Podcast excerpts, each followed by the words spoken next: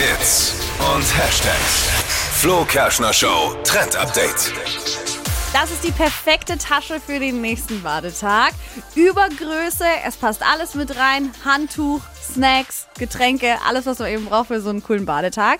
Und das Besondere an der, die trendet gerade im Netz, sie besteht aus so einem Frottee-Stoff. Also wie das Handtuch.